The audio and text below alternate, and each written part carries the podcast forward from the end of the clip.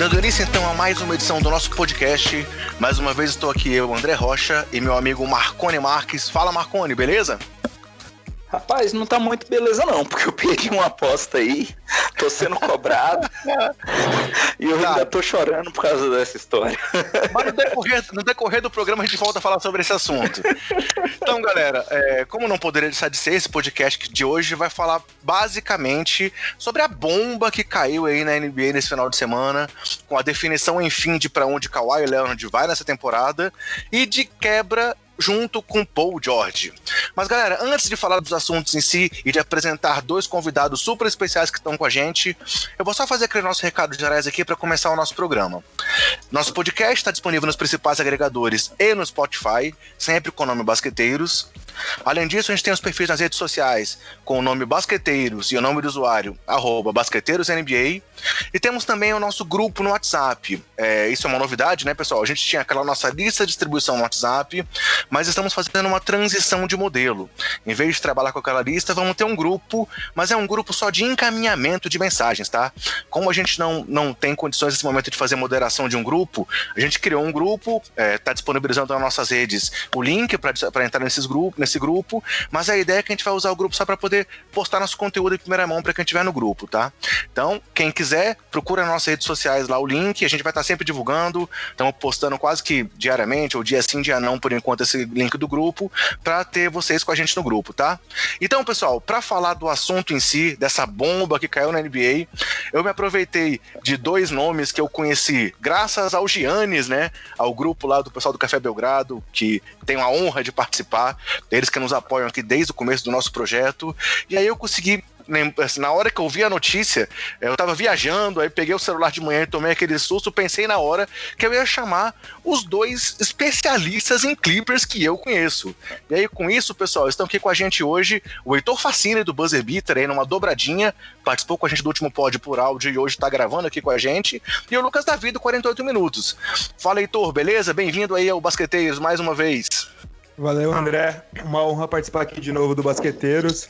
E basicamente tá, como que o Lucas tinha comentado antes de começar o programa, quase toda a torcida do Clippers no Brasil aqui, né? É isso aí, Lucas. Eu consegui reunir quase todo mundo que torce pro Clippers aqui com a gente hoje nesse programa especial. Conseguiu, só faltou o Sidney do 2%, do 2%, mas a gente tá aqui representando quase toda a totalidade. Tenho certeza que ele vai dar procuração para tudo que eu e Heitor falamos. É, confio também que vocês vão representar bem aí essa gloriosa torcida lá de Los Angeles. É, Marcone, alguma coisa aí para falar para nossos convidados nessa nossa abertura, cara? Cara, agradecer também a participação de vocês e estamos muito felizes com vocês aqui com a gente. Vamos que vamos, que a gente quer muito saber o ponto de vista de vocês, tanto pela, pela análise de entendedores de NBA, entendedores de basquete, mas a gente também vai querer ouvir vocês enquanto torcedores, para saber como que o coração de vocês dá uma balançada massa aí com essa notícia pro time de vocês. Beleza, então vamos ao principal assunto do podcast: a ida de Kawhi e Paul George para o Los Angeles Clippers.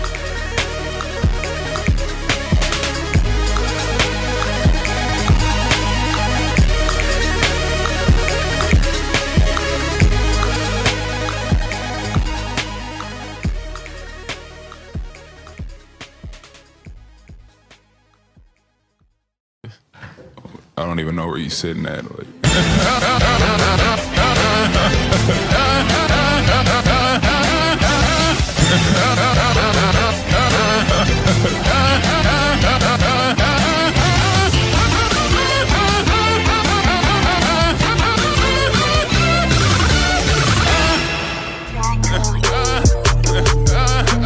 pessoal, para quem ainda não sabe, acho que é muito difícil alguém ter chegado até esse ponto aqui sem saber o que aconteceu.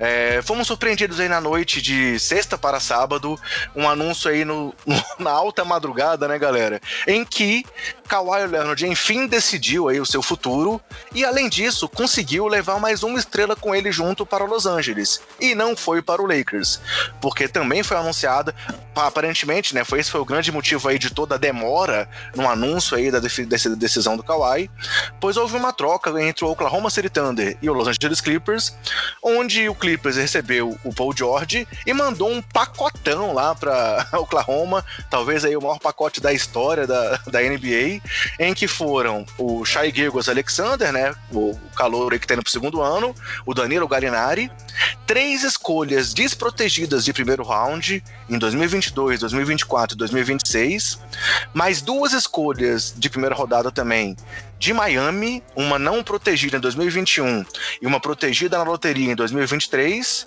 e o direito de duas swap picks, né, duas mudanças de posição nos drafts de 2023 e 2025. Galera, esse aí é o maior pacote da história? O que, que você pode dizer pra gente aí, Heitor? É o maior pacote que a NBA já viu?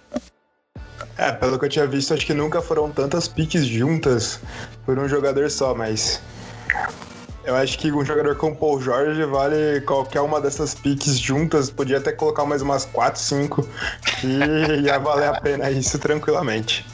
É, não, o, o Clippers mostrou que não teve medo de arriscar, né? Assim como o Toronto arriscou no ano passado levando o Kawhi pelo aluguel de um ano e trouxe um título, agora o risco tá em Los Angeles, tá com o Clippers.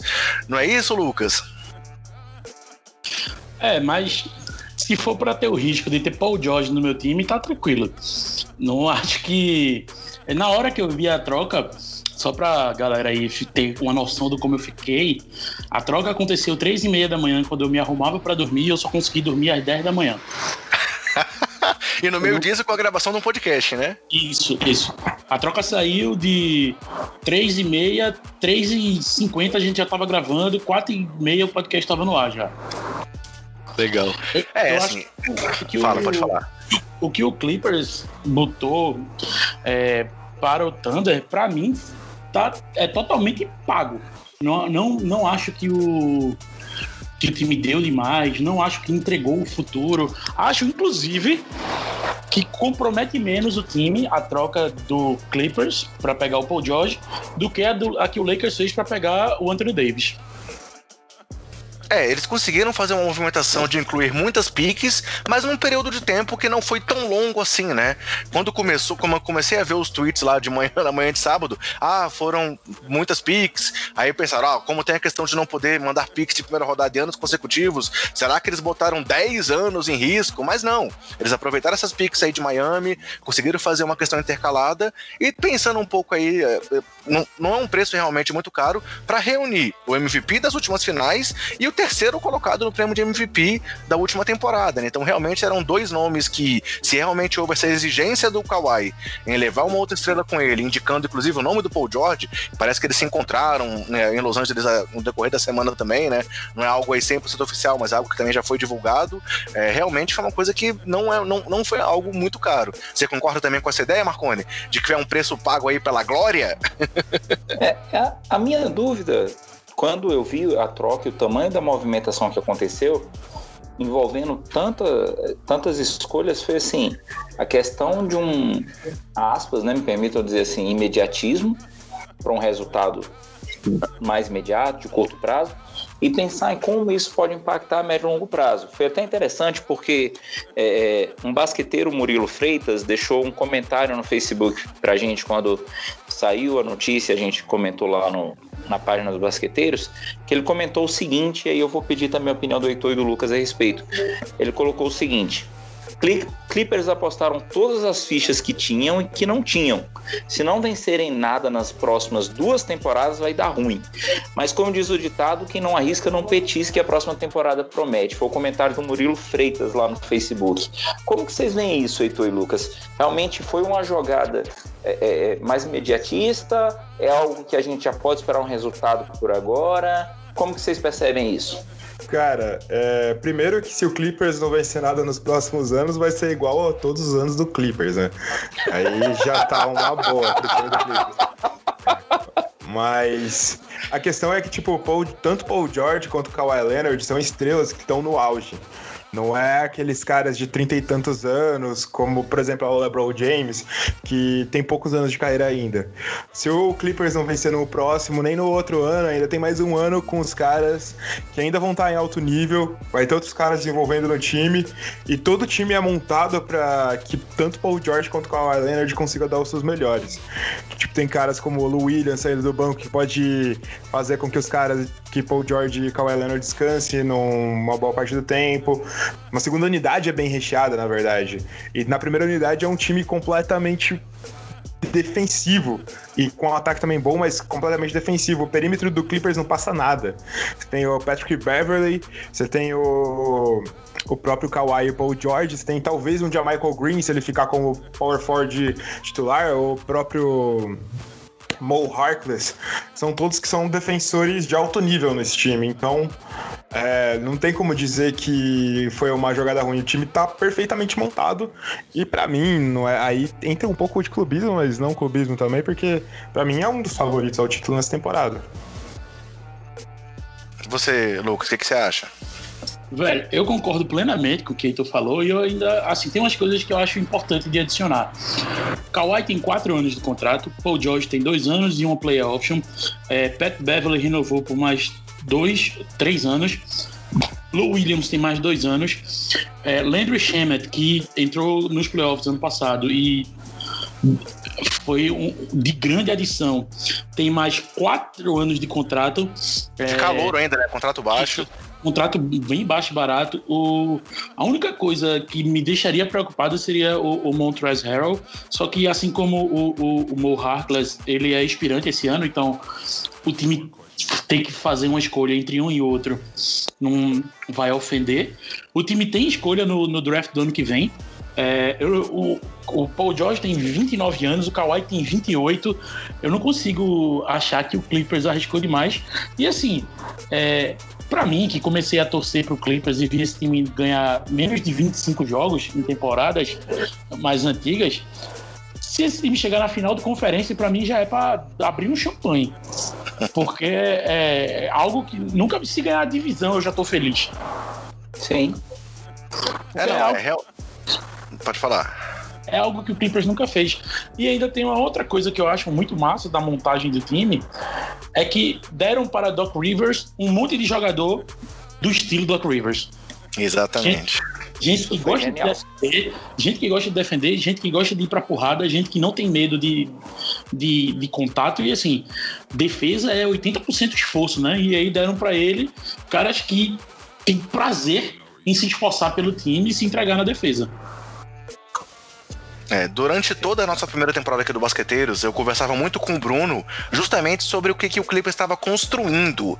Porque realmente, assim, é, a gente agora falou muito aí nessa questão já nessa free agent sobre o, o Nets ter acabado a sua reconstrução com as suas estrelas, mas a gente também viu aí um trabalho genial do Clippers em remontar um, um, um modelo.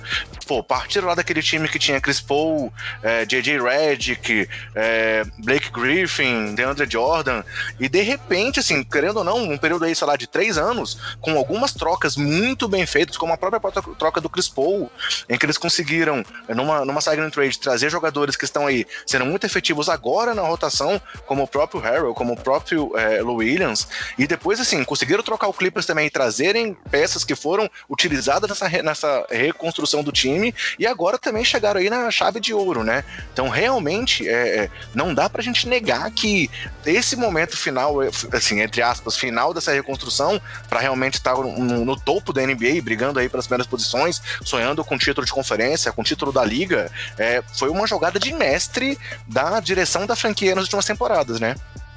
É, e assim, e olha que essa troca do, do Chris Paul foi antes da, do começo da consultoria do Jerry West, né? Se você parar uhum. para ver que Chris Paul se transformou em Patrick Beverly, Montrezl Harrell e Low Williams, fica muito claro quem ganhou nessa troca, né? Não, é, realmente. E, e, não foi só isso, né? Foi o começo desses passos todos aí. Exato. É, eu acho que, que, que é, é, é, é, inegável. E aí, vocês acham que quanto do dedinho do Jerry West teve nesses movimentos finais aí, galera? Será que realmente é a consultoria dele que tá fazendo tanta diferença agora para essas últimas cartadas que o Clippers tem dado? Cara, eu acho que sim. É, e eu acho que tudo isso, o, o dedo do Jerry West né, nessa transformação do Clippers, não sei se, se Heitor concorda, mas é naquela troca lá do Blake Griffin, que o Clippers deu, como a gente fala no 48 minutos, deu o caminhão do Faustão de dinheiro para ele, com Luigi Baricelli e tudo, e no outro ano o cara foi trocado. E... É, prometeram pendurar camisa, fizeram festa, fizeram show. Prometeram a chave da cidade, no outro ano começou a, a, a consultoria Jerry West. Tchau. Pronto, troca por uns contratos expirantes e vamos embora. E aí, ali eu acho que foi onde ficou muito claro o, esse novo momento do Clippers para mim. Você concorda? É, eu concordo plenamente. Eu, aquela troca ainda foi um, uma dorzinha no coração, que o Black Griffin era um dos jogadores meus favoritos dessa, dessa era de Lob City. Sempre foi um dos meus, meu jogador favorito da era de Lob City, mas, cara, deu tudo certo. Tudo bem que boa parte daqueles jogadores não estão no elenco do Clippers, mas viraram todos os assets necessários para trocar pelo Paul George. E pode até dizer que, tipo, que a consultoria do Jerry West, de certa forma, foi um pouco coadjuvante, porque os próprios front office do Clippers são bons, mas, cara, todo o negócio que o Jerry West se mete vira coisa boa. Então não tem como não dizer que não tem o dedo dele, que não é a mão dele gerindo esse elenco do Clippers, essa forma de lidar com os negócios do Clippers. Então é sensacional. É, é realmente, tudo que ele participa tem dado resultados positivos, né? Vide lá, quando, quando ele estava no Lakers, a questão da troca do cheque. Se eu não me engano, foi, foi também logo depois que ele chegou lá que, que o cheque foi para Los Angeles. Vocês lembram disso? Eu tô, tô viajando ou eu tô correto? Não, tá correto. Eu acho que foi nesse período mesmo, André. Foi ele que levou o Shaquille O'Neal pro Lakers. É que na época também foi uma troca gigantesca e, e badalada, e que também deu super resultado. É, se eu não me engano, ele, ele tava muito próximo da renovação com, com o Magic, aí soube de uma proposta, se eu não me engano, do Alonso Morning, que teve uma proposta maior do que a dele. Aí nesse meio tempo o Lakers apareceu e falou: então tá, já que você quer dinheiro, vem pra cá e vem ser campeão ao lado do Kobe, que tá, tava acabando de chegar na equipe. E aí sabemos que houveram os três títulos, então realmente o Jerry West não apenas é o logo da NBA, mas também tem sido aí um dirigente gente inquestionável. É, Marconi, alguma coisa com relação a essa questão aí da composição do elenco que você quer acrescentar, cara? Na verdade, é um, um, um ponto que eu ia levantar também para o Heitor e para o Lucas, que é o seguinte: é, eles fizeram alguns comentários a respeito da rotação do time, da expectativa que eles têm, da força defensiva que esse time vai ter, de jogar no estilo do Doc Rivers. E aí, à medida que a gente ia conversando, uma coisa que eu estava tentando achar aqui, mas não consegui ainda, era para ver quanto ainda restou de, de, de limite salarial para o time trabalhar, para poder perguntar falta alguma peça que seja estratégica? Porque a gente falou muito e a expectativa rodou muito é, é, ao redor do Kawhi Leonard, para onde ele iria, como ele iria e tudo. Mas o movimento do Paul George foi essencial para a gente pensar na composição do time. Por mais que todos os holofotes estivessem voltados para Kawhi, é, é, o movimento do Paul George também chamou muito a atenção da liga como um todo. Né? E se a gente for olhar números, depois a gente pode falar um pouco disso, de estatísticas deles dois, é, a gente vê como isso se balanceia bem. Olhando o Clippers agora, a expectativa, por um lado, é, que o Heitor comentou, ah, é um forte candidato ao título. O comentário do Lucas, que falou, ah, já vi esse time apanhar tanto, que chega no final de conferência eu estou realizando um sonho. Pensando no, na rotação que agora tem, no elenco de apoio que agora tem, nessas duas estrelas, que, que faltaria de peça? E aí foi interessante que o André acabou de comentar de um pivô chegando em Los Angeles na época do, do Jerry West lá um center tá faltando, tá faltando um outro power forward para fazer par com, com é, o Harrow. Isso. O que, que, vocês percebem? Qual seria a cereja do bolo agora para a gente pensar que o Clippers realmente viria para a briga com sangue no olho? Antes de responder, pessoal, só uma coisa. Eu li também nesses dias, confesso que turma estava viajando, que o Zubat tinha renovado por 4 anos e 28 milhões. Procede essa informação? Procede. Certo. Não, então tá. Então fiquem à vontade para responder aí o Marconi. A gente. É, o clipe já tá negativo, já, já superou o cap, inclusive. Isso, em 18 milhões, né? É, 17 e 150 mil. Isso. Uhum. Bom, é, vocês falaram de center. Cara, eu não vejo o Clippers precisar de nenhuma peça para brigar lá em cima, porque o jogo do Clippers vai se basear muito no perímetro, né? Você tem dois caras como o Kawhi Leonard e Paul George no seu time, tanto a defesa quanto o ataque vai ter muita, muita rotação nesse próprio perímetro. E o center lá dentro, como a a zona nervosa desse time vai estar tá nas alas. Eu acho que tipo não precisa ter essa necessidade do center estrelado, algum center sensacional lá dentro, porque essa, esse centro nervoso do Clipper vai tá nas, Clippers vai estar tá nas alas. E o próprio Vika Zubat no time titular e o Montrezl Harrell saindo do segundo esquadrão, eles já suprem muito bem essa função. Então acho que não tem necessidade de trazer outro cara lá para dentro. É, acho que além disso que, que Heitor falou aí, tem outra coisa, né? Que é, foi um, um quinteto que apareceu muito nos playoffs, apareceu bem, que é quando o Doc Rivers coloca o John Michael Green de, de, de pivô, né? De cinco, para fazer um, um, time mais rápido, mais que estica mais a quadra. E tem o, o, novato, né? O canadense, o Kabengele, que ele é ala pivô, mas também joga de pivô. Eu também acho que o Clippers não tem nenhuma peça faltando. O, o Michael Green, ele foi contratado usando a mid-level, só que o Clippers parece que ainda tem 4 milhões de mid-level para gastar. E tem uma carta na manga aí, na, na, montagem desse elenco do Clippers, que eu acho que pode ser usado mais para frente. Que é, na troca do, do Tobias Harris para Filadélfia, o Clippers ficou com uma trade exception de 9 milhões e 800 mil. Então, qualquer peça aí que não encaixe bem durante a temporada pode ser somado e trocado por alguém, sei lá. Vai que um Mo Harkless da vida não, não encaixa bem, Mo Harkless mais essa exceção são 20 milhões. Então aí você já pode adicionar alguém de impacto, mais um jogador de impacto no caso.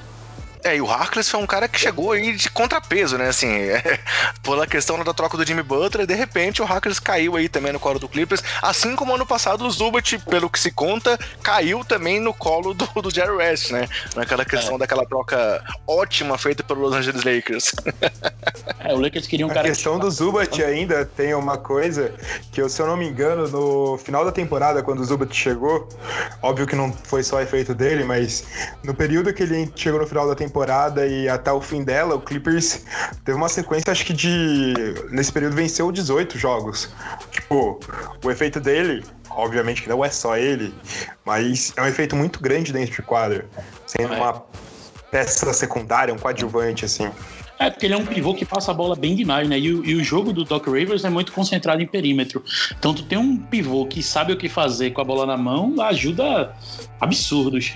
E, assim, o Mo Harkless, ele caiu do céu, mas nós, pobres mortais, não sabíamos que ali já estava o começo da troca do Paul George, né? Porque veio com o Harkless uhum. as escolhas do Miami que foram para Oklahoma. Uhum. E a falta do Chá e do Garinari, assim, é, tudo bem, claro, a gente falou que foi, foi um movimento necessário, que valeu o risco, mas assim, pensando como torcedores, é sofrido perder o, o jovem Chay que vinha agradando tanto, e o Garinari, que querendo ou não, foi um cara que teve média de 20 pontos por jogo, e agora que jogou uma temporada quase que inteira, enfim, é, são, né, não teve problemas de saúde, é, como torcedor, dá, dá, dá uma, uma dosinha de perder os dois ou realmente já esqueceram, já é passado, só pensa no futuro agora aí, a torcida do Clippers? Cara, eu acho que torcedor que fica muito, com muito receio de perder Young Core pra trocar por estrela é torcedor do Lakers, não é torcedor do Clippers, não. é, eu fiquei com um pouco de dó de ver o menino Shai ir embora, mas foi por um bem maior. É, concordo. Cara, não, é assim, tipo, eu adoro o Shai, eu adoro o Galinari. O Galinari jogou muito nessa temporada. Mas, tipo, é aquela dorzinha que você pensa, cara, putz, que, putz, que pena, né? Mas olha lá, o Paul George com o Kawhi Leonard no teu time, então... É, eu serei, serei grato durante muito tempo ao Shai e ao Galinari pelos playoffs do ano passado. O que Galinari jogou no jogo da, da virada histórica foi um absurdo. O que Shai jogou nos playoffs todos foi, foi um absurdo. Mas, enfim, todo ciclo tem um começo, meio e fim, né? Claro. E, e, realmente, vocês acham que o Harrell e o, e o Lu. Claro, o Lu é inquestionável, mas o Harrell continua como jogador da segunda unidade também? Você acha que vai continuar a rotação com os dois dominando aí a segunda unidade? Ou periga o Harrell virar titular? É, ou, ou, o Paul George realmente vai jogar na posição 4? É claro, você revezando com o Kawhi, de 2 a 4, os dois podem jogar nas três posições, né? Mas vocês acham que os dois continuam, até pelo, pelo, pelo reconhecimento como jogadores de segunda unidade? O Luiz vai ser mais uma vez o prêmio de sexto homem e o Harrell estava ali entre os três melhores colocados. Eles continuam vendo do banco na opinião de vocês? Cara, por mim eu deixaria da mesma forma, porque é a forma que dá certo.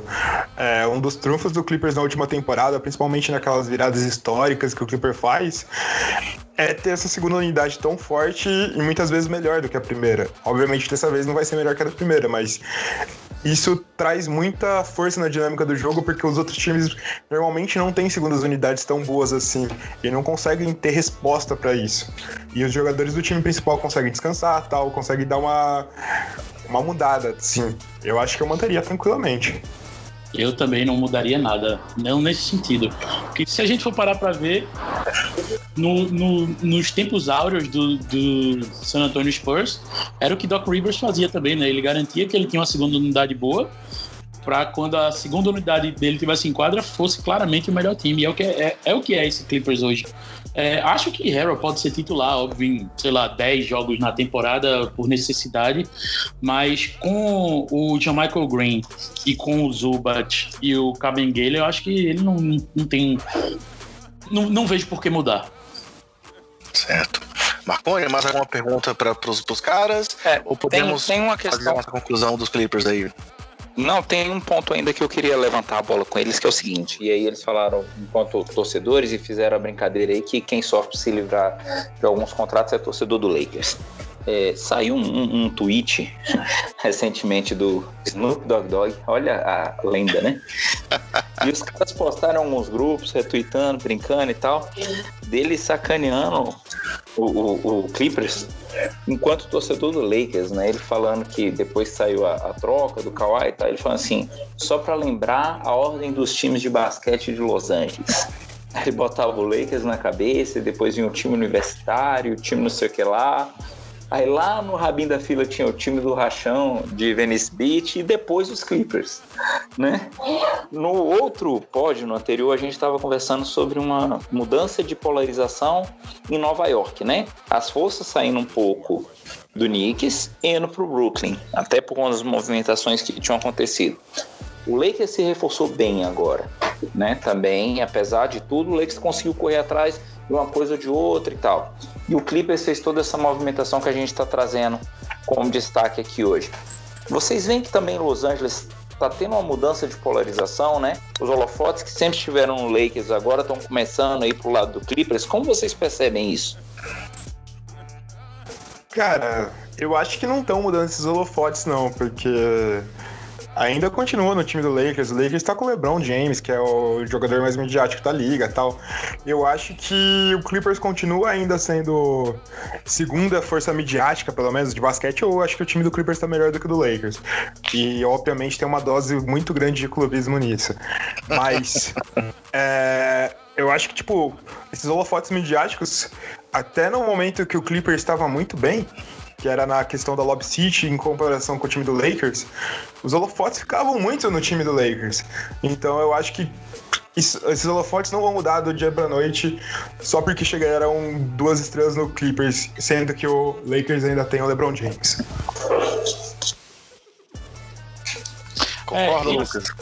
Isso é uma coisa que eu, o Heitor e o Sidney do 2% a gente tá brincando muito no Twitter que eu nunca vi a torcida do Lakers acusar um golpe tão grande quanto foi essa deles perderem o Kawhi na free essa é, tudo isso, desde esse tweet do Paul Jorge aos é, a galera no Twitter postando lista de títulos, para mim na, não passa de um grande recibo.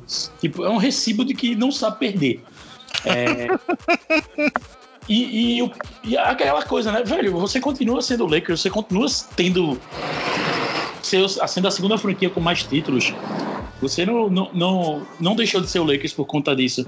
A gente continua sendo Clippers, a gente só tá tendo um ano bom. Deixa, como diz aquele funk que ficou famoso no meme do André Marques, deixa os garotos brincar. o, o, não, a maior prova disso é até é, saiu a notícia que Kawhi ia pro Clippers até 3 e meia da manhã. Até 3 e 29 estavam dizendo que ele ia pro Lakers. Sim. Então, Opa, assim, aqui não, hein, Marconi? Mas depois a gente fala sobre isso. Mais uma vez, vamos dar só uma deixa aqui. não, não, eu, assim, falando de um modo geral, claro. É, tudo na, na, na, na, liga vai pro Lakers. Depois que eles não conseguiram é, o Kawhi, pra onde é que foram os melhores free agents disponíveis? Pro Lakers. Então, assim, é, eu acho que, que essa passada de recibo do Lakers está muito. É, é, é, como eu comentei com o Sidney, né? Essa passada de recibo do, do Lakers aí é como se um torcedor brasileiro de futebol fosse se trocar com um torcedor boliviano por conta do Marcelo Moreno. É, Não, e, e aí, outra coisa que é então, interessante, eu acho, falar, porque só para mostrar o tanto que o Clippers teve que se esforçar numa montagem de elenco para conseguir Kawhi Paul George, é um, é um trabalho que vem sendo feito durante durante uns três, umas duas, três temporadas a fio, se livrando das suas principais peças, já tendo coisa que trocar. E o Lakers, para conseguir o LeBron James, teve até a, a, possibilidade de dispensar um D'Angelo Russell, fazer cagada atrás de cagada e caiu no colo deles o LeBron James. Isso que, é, que mostra o que, como sempre, vai ser desigual isso. Não tem nem como Eles... falar que, que o Clippers é o time mais midiático nesse momento lá, porque o Lakers sempre vai trazer o Lofote, sempre vai trazer e os melhores jogadores fazendo um trabalho pífio de diretoria. É, outra prova disso é, eles mostraram no ano passado que o, o, o, clima lá é uma bagunça, passando a temporada inteira dizendo que iam trocar todos os jovens dele por Anthony Davis. Todo, e no final, eles fizeram isso e ainda assim pegaram Anthony Davis e ainda assim todos os free agents querem ir pra lá. É, o Pelicans ano passado falou que não, não, trocava se fosse pro Lakers e no final acabou trocando, né? Realmente, é, é, a força do Lakers é inquestionável por toda a história que a franquia tem. Foram alguns anos aí sem, sem ir pros playoffs, alguma situação que a gente é, acompanhou recentemente, mas a, a, a, força da franquia realmente é questionável. Se até o Knicks continua tendo essa força com toda a zona que tá lá, quanto mais o Lakers. Mas realmente, é, ponto aí pro Nets e ponto pro Clippers por terem conseguido talvez equilibrar um pouco dessa, dessa questão principalmente dentro de quadra, para esse momento. O Nets, no caso, até superando o Knicks, mas concordo com vocês de que é difícil a gente botar como tendo batido o Lakers. E aí, pessoal, na última edição também a gente fez aqui uma avaliação geral do que tinha tido na Free Agency e a gente deixou aqui em stand-by Clippers, Raptors e Lakers entre vencedores, perdedores, times que continuam na mesma. E agora, só pra gente poder fechar essa nossa análise aqui da parte dos Clippers, acho que é inquestionável que o Clippers é um vencedor, dos mais vencedores dessa free agents da NBA. E aí queria pedir para vocês dois, claro, concordarem ou não comigo, óbvio que a resposta é, meio que natural, e faz, é, trouxerem mais algum comentário que vocês queiram fazer, que a gente não tenha trazido aqui no nosso roteiro ainda, sobre o que expectativa da temporada, fechando aí o lado clubista de vocês, comentando aí alguma coisa que a gente não tenha conversado ainda sobre a expectativa do Clippers agora para a próxima temporada. Cara, eu acho que, obviamente, Clippers venceu. É um time muito melhor do que da temporada passada. E olha que da temporada passada já era bom. E não tem nem o que falar. Eu acho que, tipo, o time da forma como que tá montado é pra brigar lá em cima. E Pode não ganhar, tal. Existe muita chance de não ganhar, tanto que é só um vencedor e 29 perdedores. Mas é para brigar. É o time para brigar lá em cima. É, eu concordo. Assim, se tem uma coisa que vai me decepcionar nessa temporada é o Clippers não ir aos playoffs. É, é. E uma coisa que talvez me deixe um pouco brochado é não conseguir 50, 50 vitórias. É um time para isso. É, então, acho que as, é, é natural criar muita expectativa quando você consegue juntar essa galera. E sobre vencedor, eu acho que eu dividiria esse troféu aí com, com o Nets.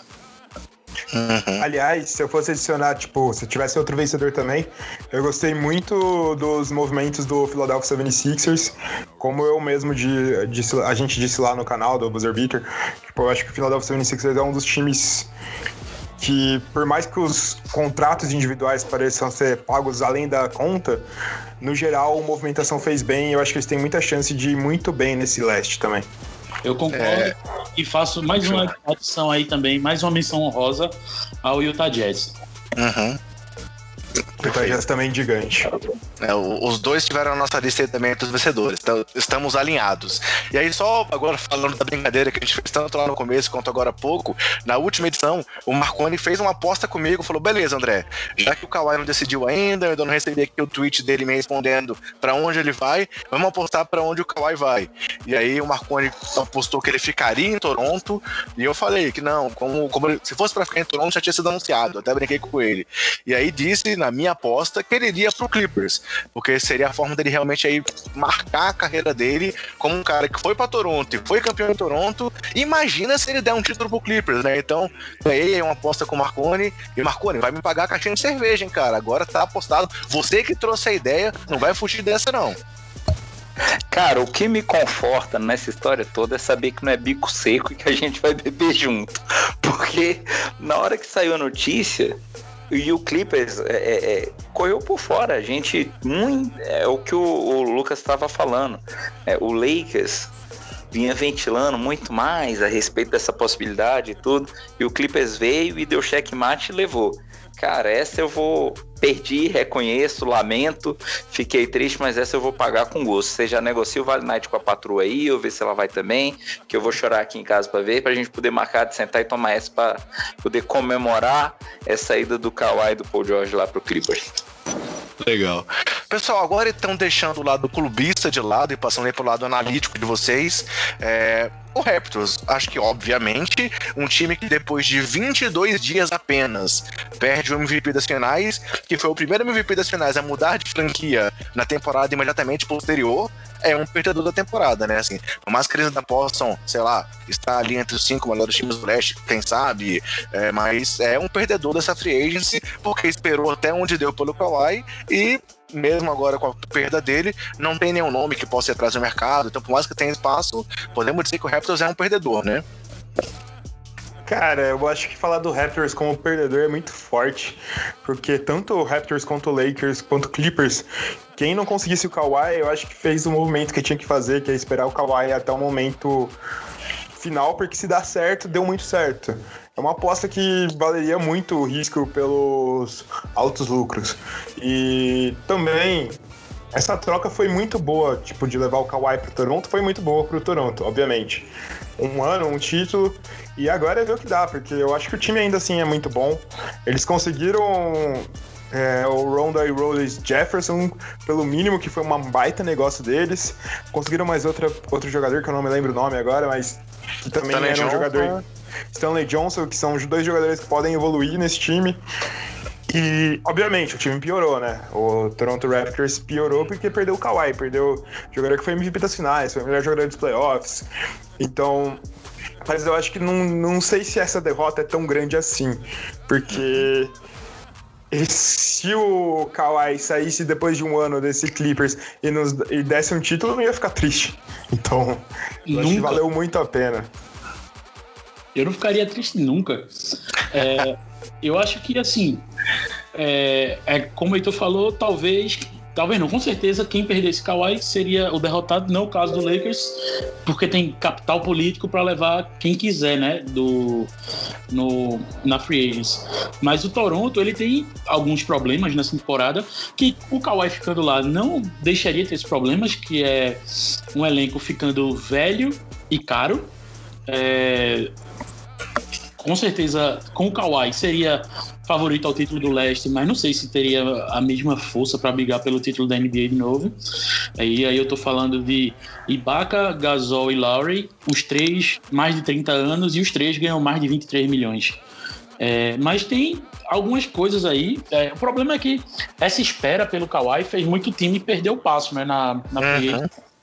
E aí o, o Toronto ainda tem uma mid-level de 9 milhões para gastar, acho, mas eu não sei se eles têm alvo para essa mid-level e tem uma pancada de trade exception aí que pode usar, considerando que eles têm aí o, o, o Gasol e o Ibaka expirando esse ano o contrato, né? Mas são 48 milhões de, de, de valor em trocas. E aí, é, isso foi, muito É, só falar que o Toronto deu a sorte de descobrir o, o Siakam nessa temporada. Que para mim é um cara que tem toda a capacidade de levar um time como principal jogador ofensivo tranquilamente. É, Eu boto é, muita a, fé no basquete dele. Agora é o time do Siakam, né? Realmente pro futuro é. eles têm que entregar o crescimento pra cena dele, né? É, e tem no, no, tem alguns outros caras, talvez não tão jovens, mas que eu gosto muito também lá. O OG Anunobi, o Chris Boucher, todos eles são jogadores. O Fred Van Vliet, por que não, né? São jogadores assim. Que conseguem manter o, o, o Toronto ainda como contender de playoffs, pelo menos. É, mas é. assim, a gente, a gente falou do Siaka, mas dá pra gente chutar como novo nome da franquia, pelo menos com os nomes que estão lá hoje, e achar que os caras iriam reconstruir o time ao redor dele, eu acho que não chega tanto não também, né? Rapaz, Olha, eu não sei se reconstruir. Que... Pode falar, Lucas. Pode falar, Lucas. Se não for reconstruir, porque não é uma casa destruída, pelo menos reformar a casa, né? Boa. Isso, isso, exatamente se isso. Você, se você parar para ver que eles têm aí todos esses milhões no, no contrato do, do Ibaka e do, do Mark Gasol. Por que não trocar isso? Eles, é, sei lá, pegar um Bradley Beal da vida.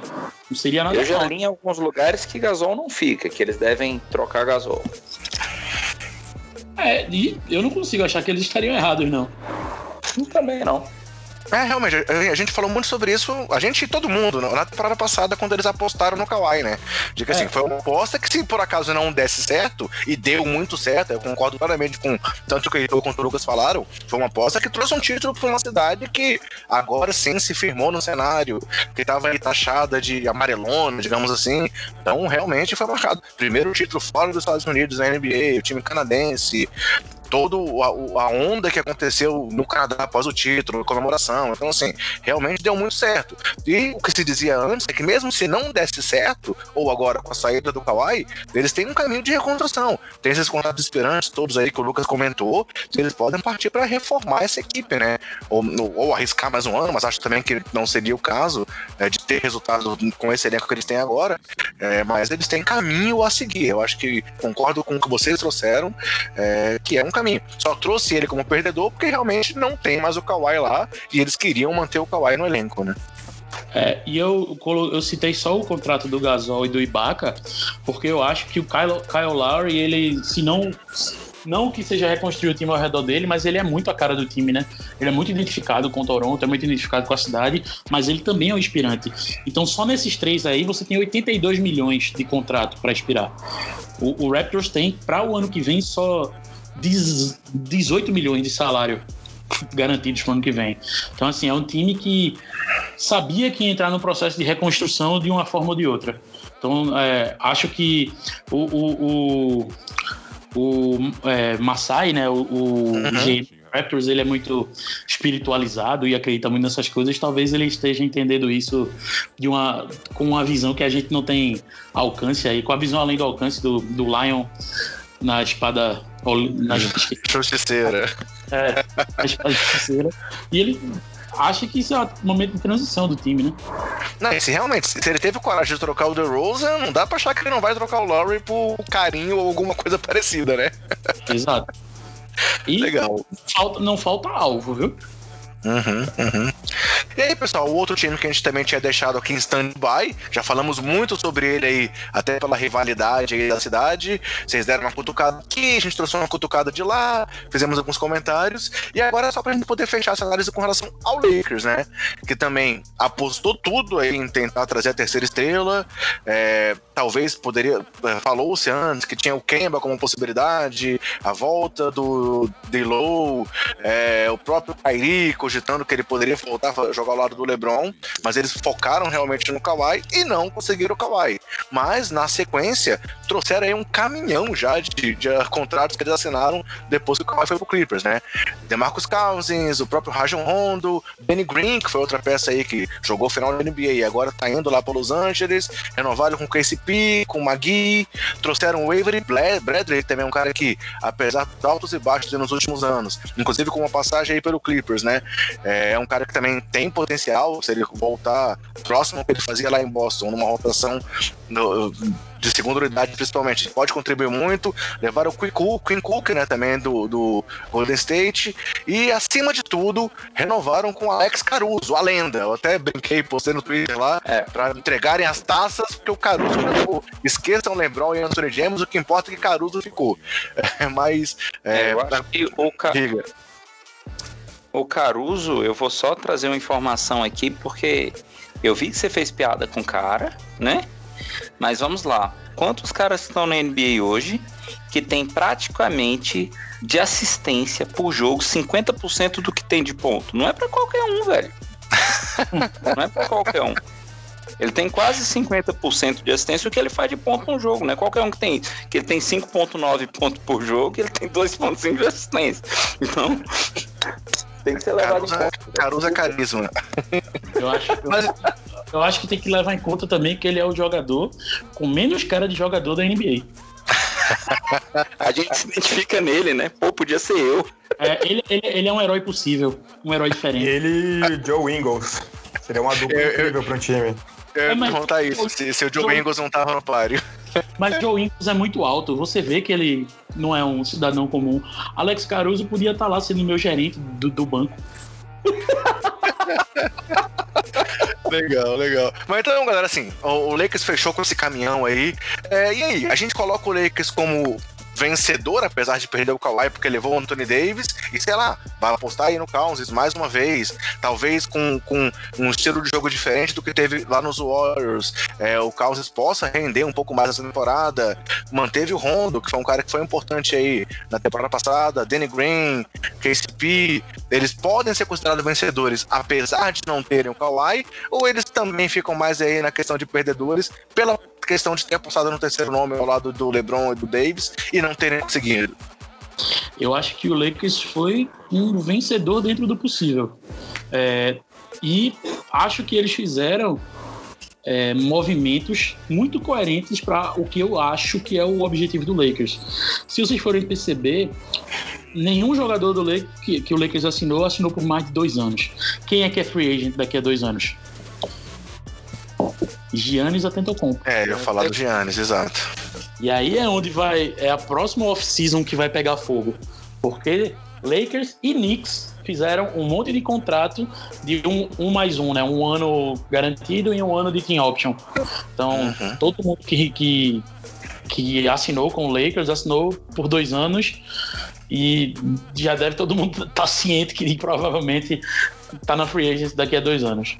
É, vamos tentar oferecer um caminhão de dinheiro para tirar o grego lá de Milwaukee, né? Exato. Eu Agora acho tem... que a única coisa, a garantia que a gente tem do Lakers é que depois desses dois anos, o quem teve os Cadwell Pope renova novamente por mais dois anos. É a única coisa que acontece sempre. É, tem, tem um ponto no, no Lakers nessa composição que ele fez que eu vejo que é a seguinte: é, quando ele viu que não ia dar para os superstars que eles queriam, né? Ele pegou e falou assim: vamos tirar tudo do lado e trazer o máximo de coisa que a gente conseguir para montar um elenco que, na, na pior das hipóteses, rode. Trouxe alguns caras que são bons, que dão algum resultado e que tem um histórico bom. Na pior das hipóteses, ele conseguiu montar um time que vai ser chato de ganhar. Vai dar trabalho ganhar desse time. Se o, o, o, o técnico conseguir arrumar um esquema de jogo bacana com a rotação legal, aproveitando esses caras, eles vão dar dor de cabeça para os outros. Eu acho que isso é uma coisa que a gente tem que ponderar nessa, nessa, nessa listagem do vencedor perdedor. E aí eu concordo com a galera no sentido de falar que sim, ganhou com o que foi possível. Porque vai ser um timinho chato de bater. Quando tiver em quadra o Danny Green, o LeBron, o, o, o, o Anthony Davis, vai ser chato ganhar desse time. É, e com certeza é um elenco mais bem montado do que o do ano passado, né? Com Michael Beasley, Lance Stephenson. É, realmente agora teve alguma lógica. Claro que não era não, o que é, eles queriam, eles queriam um arco, é um... mas teve uma lógica, né? Você vê que é um elenco que faz sentido, porque cercou o LeBron de chutadores pelo menos decentes. Antes você não tinha ninguém que conseguia arremessar nesse Lakers. E agora você tem o Avery Bradley, que num bom momento consegue uns 40%, tem o Quinn Cook, que tem mais de 40% de arremesso, tem o Danny Green, o próprio KCP, que já foi em algum momento arremessador pelo menos consistente. Então faz sentido os movimentos que eles fizeram. É, ainda tem o Jared Dudley, né? Que aí talvez o, o terceiro grande nome. Quando ele, ele fechou, ele inclusive é, foi ao Twitter, postou foto com os dois. Assim, realmente o Dudley vai ser um cara que vai ser interessante ver a farra que ele vai fazer nesse grupo aí, né? Porque se a gente for olhar os últimos playoffs lá, o que ele tentou apontar diante do Philadelphia, brigando com o Ben Simmons, vamos ver o que ele vai fazer agora em Los Angeles, né? É, exatamente, exatamente. A gente tem que parar pra pensar que tem uma coisa. 31. É, é, todos os times da NBA têm humanos jogando. O Lakers tem LeBron James. Ano passado, na temporada passada, se ele não perde 18 jogos, o Lakers estava nos playoffs. Provavelmente uhum. no Clippers, que ficou com a oitava vaga. Então, assim, não é como se o Lakers precisasse de muito para ter um time competitivo. Kawhi só ia levar o, o time para o nível de estragamos a brincadeira. Mas é, o, um, uma base com LeBron James, Kyle Kuzma e Anthony Davis, velho, na boa, pode levar Nezinho e Olivinha com a idade que ele tem agora.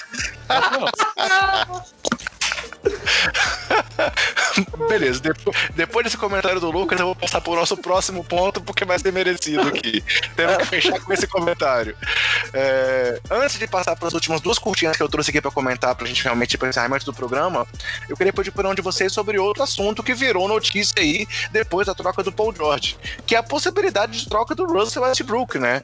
Veio aí uma notícia de que ele também tá insatisfeito e que depois dessa questão do Paul George pode ser que ele saia. Aí já veio o papo de que o Knicks pode estar interessado, San Antonio também poderia estar interessado. Veio já um monte de rumor de vários times que poderiam ir atrás do Westbrook. Vocês acham que realmente vai acontecer alguma coisa? O Westbrook vai sair de Oklahoma? Ou isso é fogo de palha e não vai acontecer? Miami Heat também parece que foi um dos times que foi fortemente ventilado aí como destino do Westbrook. O que, é que vocês acham? É algo possível? Ou isso aí é só talvez um xilique aí do Westbrook e ele vai continuar lá fazendo os triplos duplos dele em Oklahoma mesmo? Não, vai acontecer sim. Se não acontecer agora, vai acontecer no meio da temporada. Porque o Oklahoma conseguiu um pacote excepcional do Clippers, com muitas escolhas pro futuro. Não faz sentido manter um cara como Westbrook no elenco agora. É, eu concordo aí.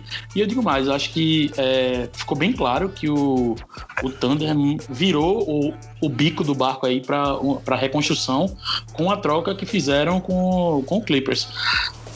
É, talvez o, o, caminho aí seja trocar o Westbrook para algum, algum time com assets mais novos e, e buscar escolhas, né?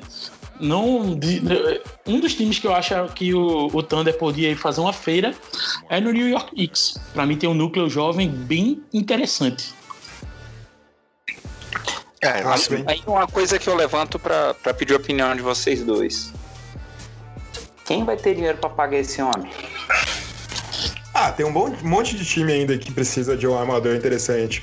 Ele falou do New York Knicks, ele dá para falar também do Minnesota Miami. Timberwolves, Timberwolves, o Miami Heat.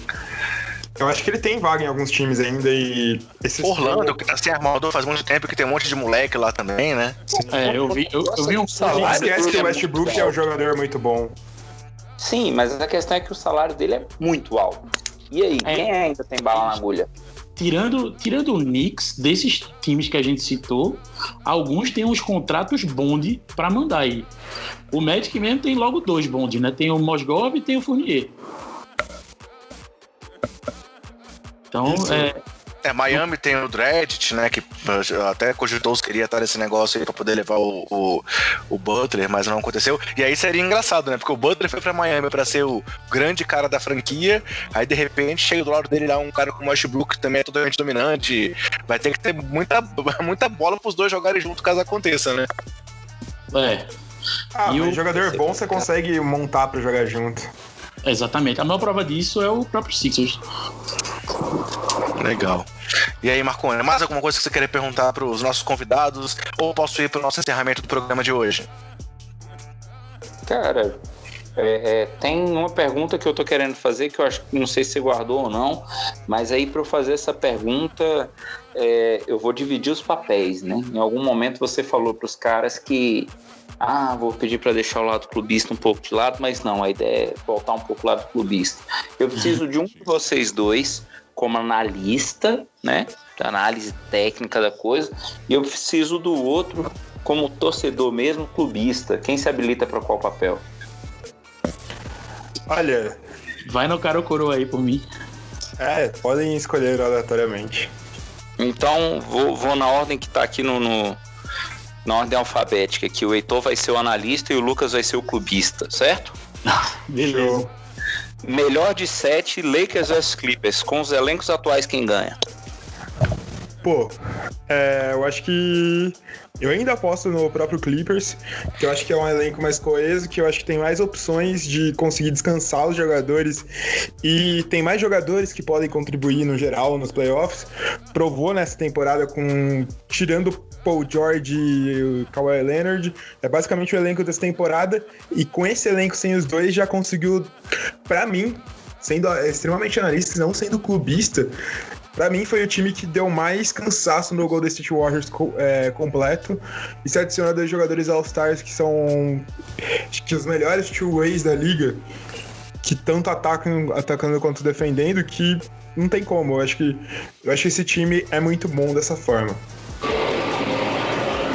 É... Vamos lá, começando meu comentário clubista. Se o Clippers tivesse enfrentado o Golden State sem Kevin Durant, a final, quem tava na final era o Clippers contra o Raptors. E não teria sido. é... Aí, para começar esse comentário, quem tem um mando de quadra, Clippers ou Lakers? Da série. Quem que você acha, quem que você acha que faria a melhor campanha ao longo do ano? Clippers. Eu sou o clubista, né? Eu só queria. só queria saber como era a regra do jogo. Tá, se é o Clippers que tem o mando, vai ser é Clippers em 5 para ganhar na cara de Jack Nicholson. Boa, muito boa. E aí, aproveitando a pergunta do Marconi, pedindo só mais uma opinião de vocês aí também, é, qual percentual que vocês têm de esperança de título mesmo para essa temporada, depois dessas últimas mudanças aí, chegada dos dois craques ao Clippers? Cara, já como eu disse, se for campeão de divisão, pra mim já é título. Então o que vier depois disso é 100% lucro. Concorda com ele, Heitor? Concordo 100%. Pra mim, eu só quero o campeonato de divisão, eu quero uma finalzinha de conferência aí. Só Eu quero pra... um banner pra pendurar no ginásio. Não importa se seja campeão de divisão, de conferência ou da NBA.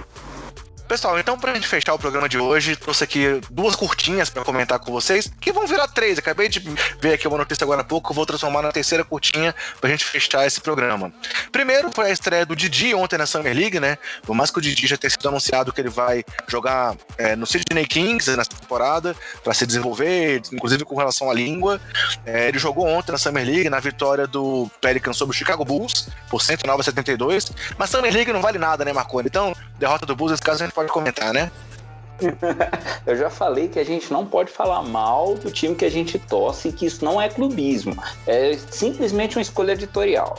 Beleza, então Didi jogou contra um time lá na Summer League, é, o Pelicans venceu, e ele foi muito bem, né? Ele atuou por 25 minutos, saiu com 13 pontos, com 5 de 10 nos arremessos e 3 de 4 nas bolas de 3, além de 3 rebotes, 2 assistências, 2 é, roubos, 2 tocos. Então, assim, a gente. Não, desculpa, é, foi uma assistência, 2 roubos e 2 tocos. Então, realmente ele mostrou ali na Summer League o poder de ser um 3D, como foi dito quando ele foi selecionado, né? E isso acabou gerando, inclusive, elogios do próprio Zion Williams depois do jogo, né? O Zion não atuou e elogiou a atuação do Didi depois da partida. Vocês viram o jogo, galera? Vocês têm algum comentário a fazer sobre a atuação do Didi?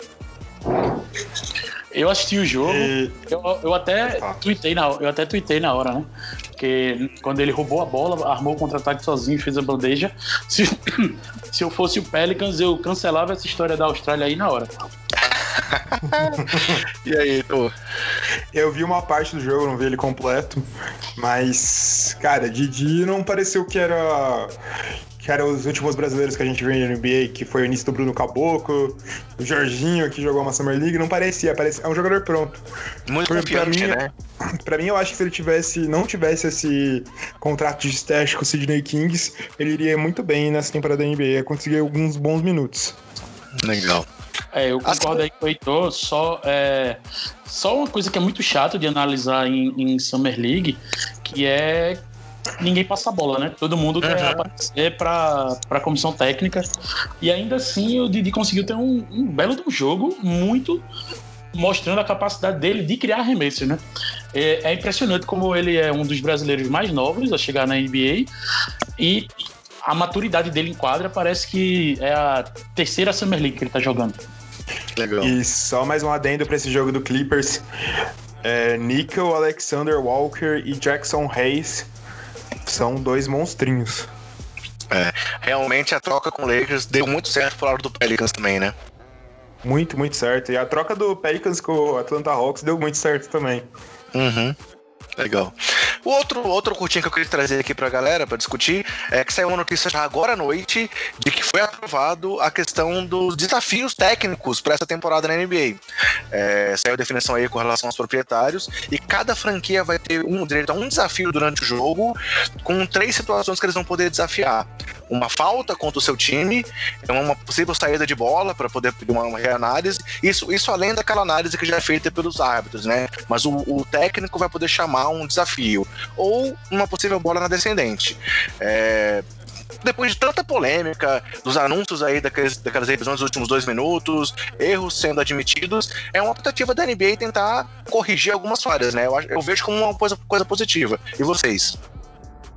É, eu concordo com você, André. Eu acho que, tipo, tá arrumando para isso, né? Pra, pra arrumar essas falhas pequenas que tem ainda no jogo. É, eu sou 100% a favor do uso da tecnologia para melhorar o jogo. Acho que nessa temporada vai dar algumas confusões ainda. É, a maneira até que os treinadores enxergam o desafio, né? Porque isso vai ter que entrar na estratégia de jogo deles.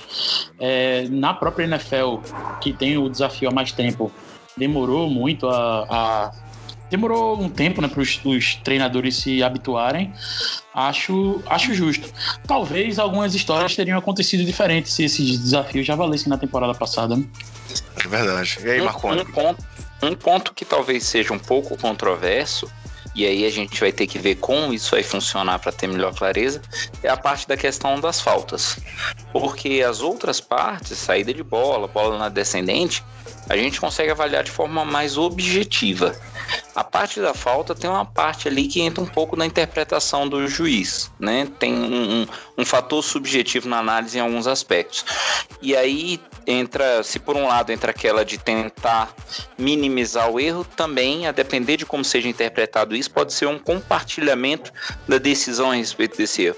Então essa parte aqui, para mim, eu penso que talvez seja um pouco controversa. Vamos acompanhar para ver. Mas eu é, concordo é, com vocês. Eu sou a favor da justiça no jogo. O que foi falado na divulgação é que assim, só vai ter a mudança caso o vídeo realmente mostre uma coisa inquestionável. Então, claro, tem interpretação, mas é aquilo. A princípio, vale a decisão da quadra. Se o vídeo mostrar que houve um erro inquestionável, eles voltariam atrás.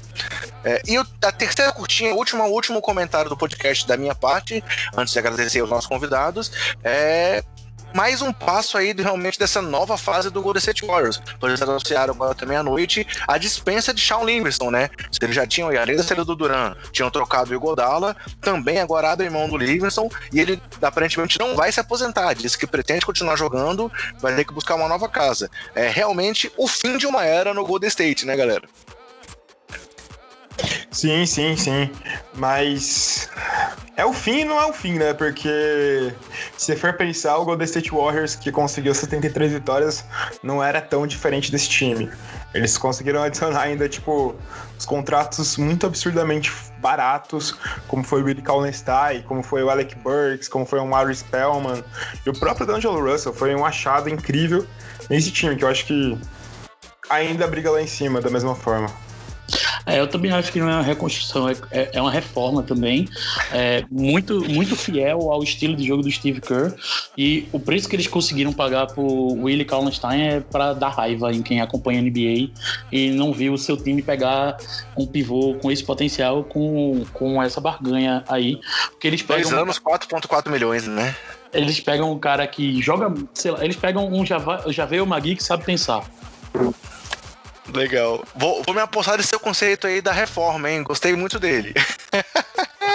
É, porque é exatamente isso que o, que o Heitor falou. Esse time chega muito mais próximo daquele Warriors das 73 vitórias e eles não precisaram derrubar nada para construir do zero. É só aquela reforma, passar, dar, pintar, dar uma, uma tinta diferente, trocar os móveis. Não precisa refazer a casa. Legal. Então, galera, acho que assim, a gente, o que a gente tinha para trazer para esse programa era isso. Quero agradecer mais uma vez a presença de vocês. Ambos, assim que eu fiz o convite, se dispuseram. É, tentamos adequar aqui só uma questão de agenda, deu tudo certo. E aí, assim, muito obrigado, Heitor, muito obrigado, Lucas. Obrigado por trazerem essa visão detalhada para essa conversa com a gente. Claro que a gente também poderia trazer vários aspectos do jogo dos dois, é, dos dois jogadores que foram aí para o Clippers, mas muito bom também ver o lado da emoção de vocês, né? Que estão recebendo jogadores que estão vindo aí de temporadas com recordes na carreira. Kawhi teve recorde na carreira de pontos, é, rebotes, assistências, e Paul George, pontos, rebotes, assistências e roubos de bola. Então, assim, são jogadores que estão vindo aí realmente, como vocês falaram, no auge, e foi bom ter uma visão de vocês, como torcedores também, além de analistas de bastante qualidade, conversando com a gente. Então, quero agradecer a presença dos dois e, se possível, vamos conversar mais vezes aí no futuro. Pô, só chamar, tranquilamente. Estou sempre disposto a participar aqui do Basqueteiros. Mesma coisa aí, precisando, precisando só chamar e estamos à disposição. Valeu, e agora é se preparar para a dinastia de sete títulos seguidos do Los Angeles Clippers. Nunca terão. e aí, Marconi? Festa aí depois desse comentário do leitor agora, Marconi, no programa de hoje. Cara, é, é, para mim é só agradecer para vocês também, mais uma vez agradecer para a galera que tem ouvido o podcast, que tem acompanhado, que tem mandado os comentários pra gente. Essa semana a gente recebeu também uma mensagem de um outro basqueteiro, foi o Cleiton Aparecido Germano, que ele mandou uma mensagem pra gente parabenizando pelo pod, falando que ouve todas as edições, comentando que acha que o Celtics vai surpreender e dizendo assim, né? Quem sabe um dia eu tenho a honra de participar falando um pouco do meu Celtics. Cara, no pod passado eu fiz um comentário, eu vou voltar nesse comentário hoje, aproveitando a presença do Heitor e do Lucas. É, a maioria dos pods de basquete, dos, dos produtores de conteúdo, de quem está fazendo conteúdo a respeito de basquete, começou com basqueteiros que nem você, que nem eu, que nem o André, que nem o Heitor, que nem o Lucas, a galera que curte, começava a acompanhar e aí resolvia começar a compartilhar um pouco da paixão. Começava meio que torcedor e depois queria é, é, falar um pouquinho sobre o time do coração e depois ia falando mais sobre a liga. Com a grande vantagem, é, Cleiton e os outros amigos basqueteiros que mandam mensagem pra gente também, de saber que sempre pode contar com os outros caras que já estão no meio. Como o André já agradeceu aqui pro Heitor e pro Lucas, e a gente comentou no outro pod, né?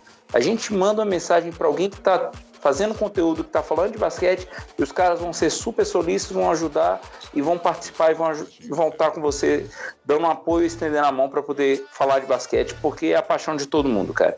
Então, assim, muito obrigado mais uma vez pro Heitor, muito obrigado pro Lucas, muito sucesso com o Buzzer Beater com 48 minutos, cara. Brigadão, brigadão pela força e vamos juntos sempre. Boa, é isso aí. Boa, valeu, valeu. Valeu, galera. Um grande abraço aí, então, e até a próxima edição.